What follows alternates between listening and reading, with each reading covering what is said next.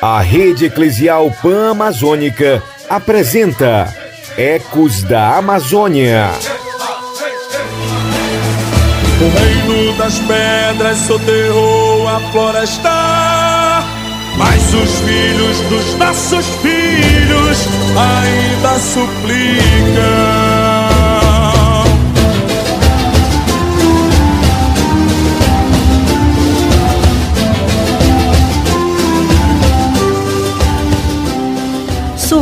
Suplicam sim e muito, principalmente para a proteção da Mãe Terra, dos rios, das florestas e das estradas desta nossa imensa e intensa Amazônia. E é partindo dessa imensidão que chego por aqui pedindo licença para entrar na sua casa e na sua comunidade e compartilhar conhecimentos com você no Ecos da Amazônia. Tá querendo saber o que te espera por hoje? Ah, então fica por aqui, que já já eu te conto tudo sobre a nossa temática do programa de hoje. Enquanto isso, aumente o volume, venha curtir comigo a música do Boi Garantido, Mãe da Mata. Vamos lá? Deixa a floresta viver e o milagre da vida reflorescer.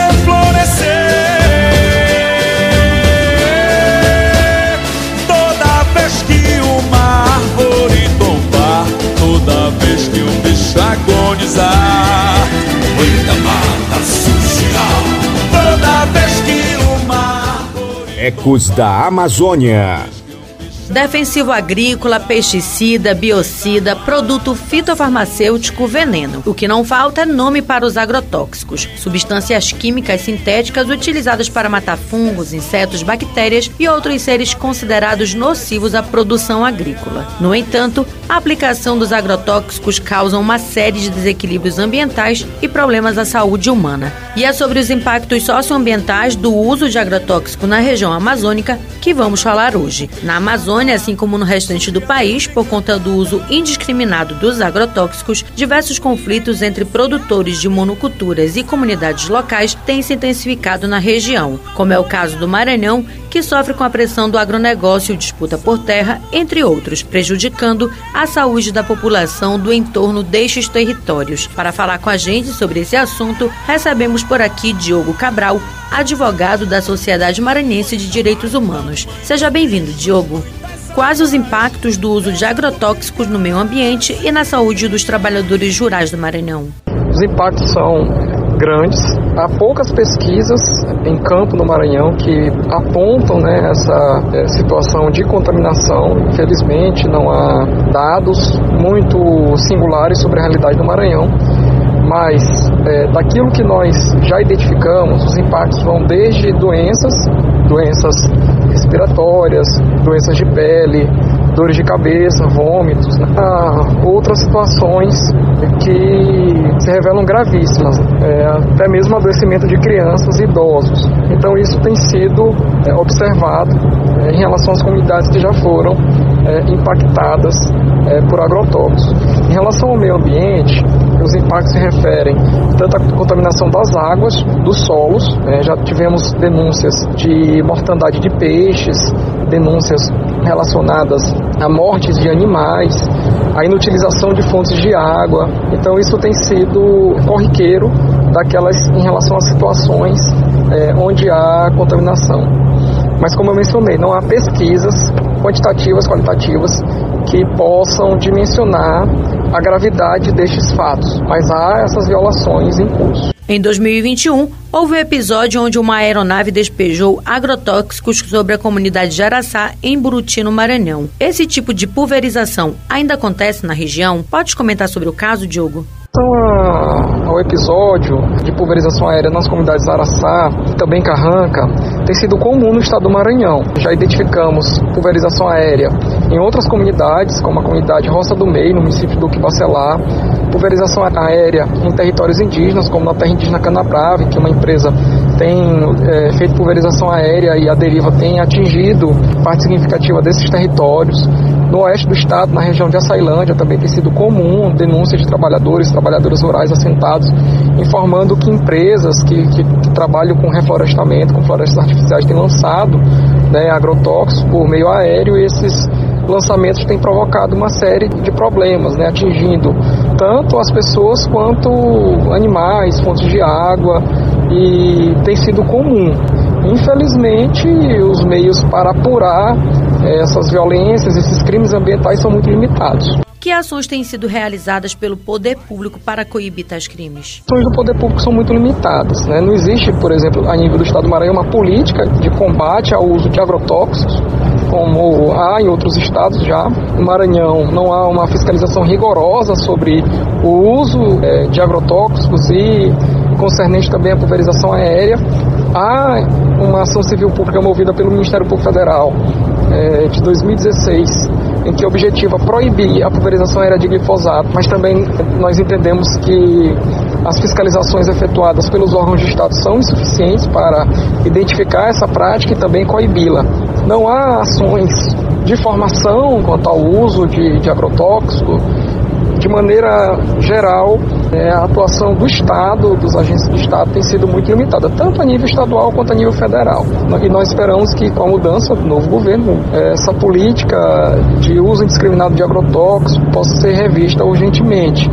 E a nível estadual, que o Estado possa adotar é, lei, uma lei é, que proíba é, a pulverização aérea de agrotóxicos, a exemplo do que já ocorre no estado do Ceará. Fundamental tendo em vista os, os, os, fortes impactos ambientais, humanos, sociais que, que a pulverização aérea de agrotóxicos provoca. Diogo, o Estado tem orientado a população quanto aos riscos tanto para a saúde quanto para o meio ambiente em relação ao uso dos agrotóxicos? Se sim, de que maneira isso tem acontecido? Como eu mencionava, né, as orientações a nível estadual são muito limitadas. Não há campanhas é, de longo alcance, os municípios também, onde há maior incidência do uso de agrotóxicos, não, não fazem campanhas é, de conscientização quanto ao uso, é, se refere também ao contato com essas substâncias. E nós entendemos que, diante do aumento exponencial do uso de agrotóxicos no estado do Maranhão, que está inserido na fronteira agrícola do Mato Piba, deveria haver campanhas formativas específicas, né? tanto do ponto de vista do cuidado quanto ao manuseio, quanto do ponto de vista do contato. Né? E, infelizmente, essa ação não existe de, de maneira sistemática, organizada, e, ao meu ver, deveria contar também com a participação dos municípios. Os municípios eles têm um papel muito importante no que se refere à conscientização do uso e dos perigos que, que são concernentes aos agrotóxicos. Eu já sofri por causa do veneno, um sofrimento de um modo esquisito, porque o veneno tava me matando, a medicina já tinha me dito. Se eu quisesse durar mais um pouco e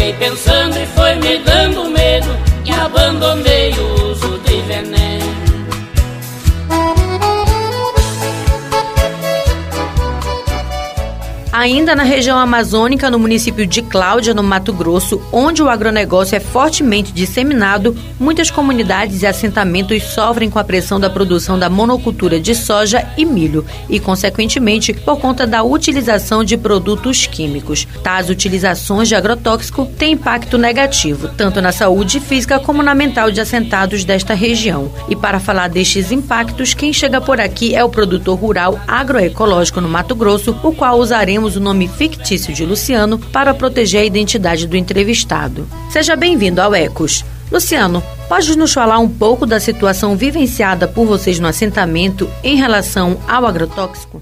Nós vivenciamos uma situação atípica aqui da região, né, por ser uma região onde o agronegócio é forte, na, que produz muito a monocultura da soja, do milho e tudo na base dos produtos químicos, né, o agrotóxico e envenenando o ar, a terra os rios e também é, quem produz perto desses locais também são contaminados, né, a sua produção agroecológica. Essa é a situação que a gente vive aqui no assentamento, além do assentamento ser cercado por várias fazendas, né, também dentro do assentamento a gente passa por esse conflito de pessoas que também têm lotes, né, concentra lotes e planta soja também, pressionando então nós os agricultores, né, que trabalha na base agroecológica com veneno, né, com agrotóxico.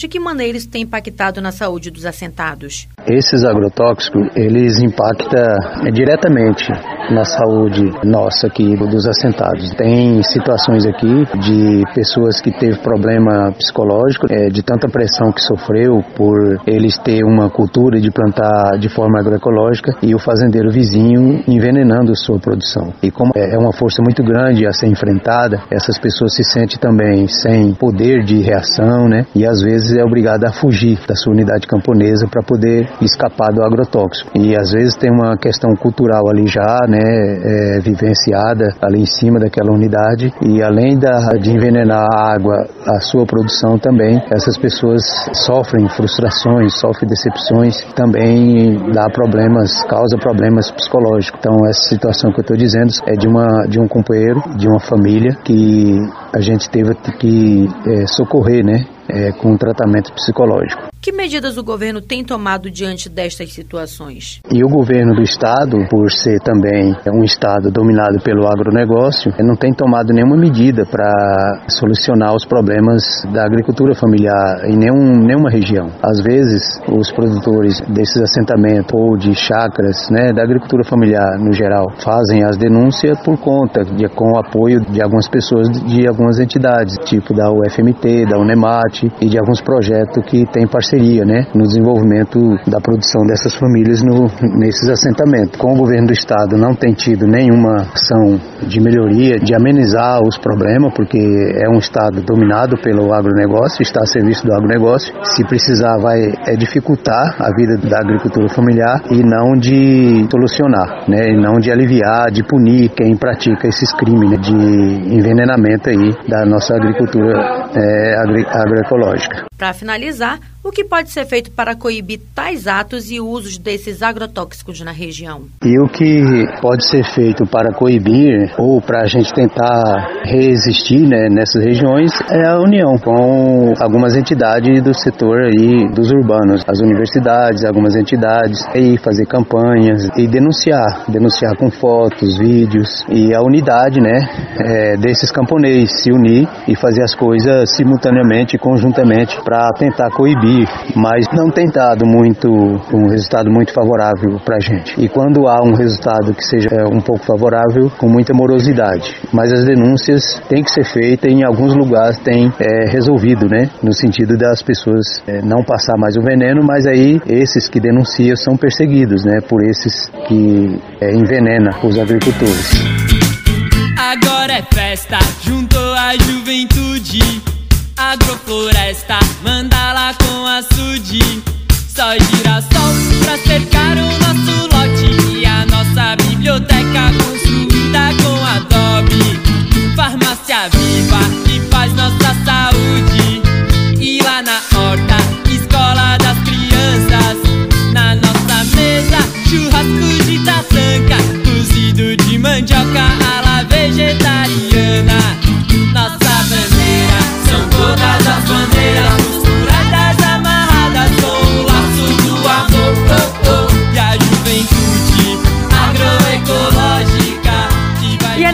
de esperança na nossa juventude agroecológica que me despeço por aqui, na certeza de que a partilha de conhecimentos no programa de hoje nos permitirá boas práticas até o próximo Ecos da Amazônia. Só sementes crioulas, variedades ameríndias quilombolas. Lá na floresta, a universidade. Estudar ecovilas pra fundar nossa cidade. E os opressores pra composteira. Reforma agrária,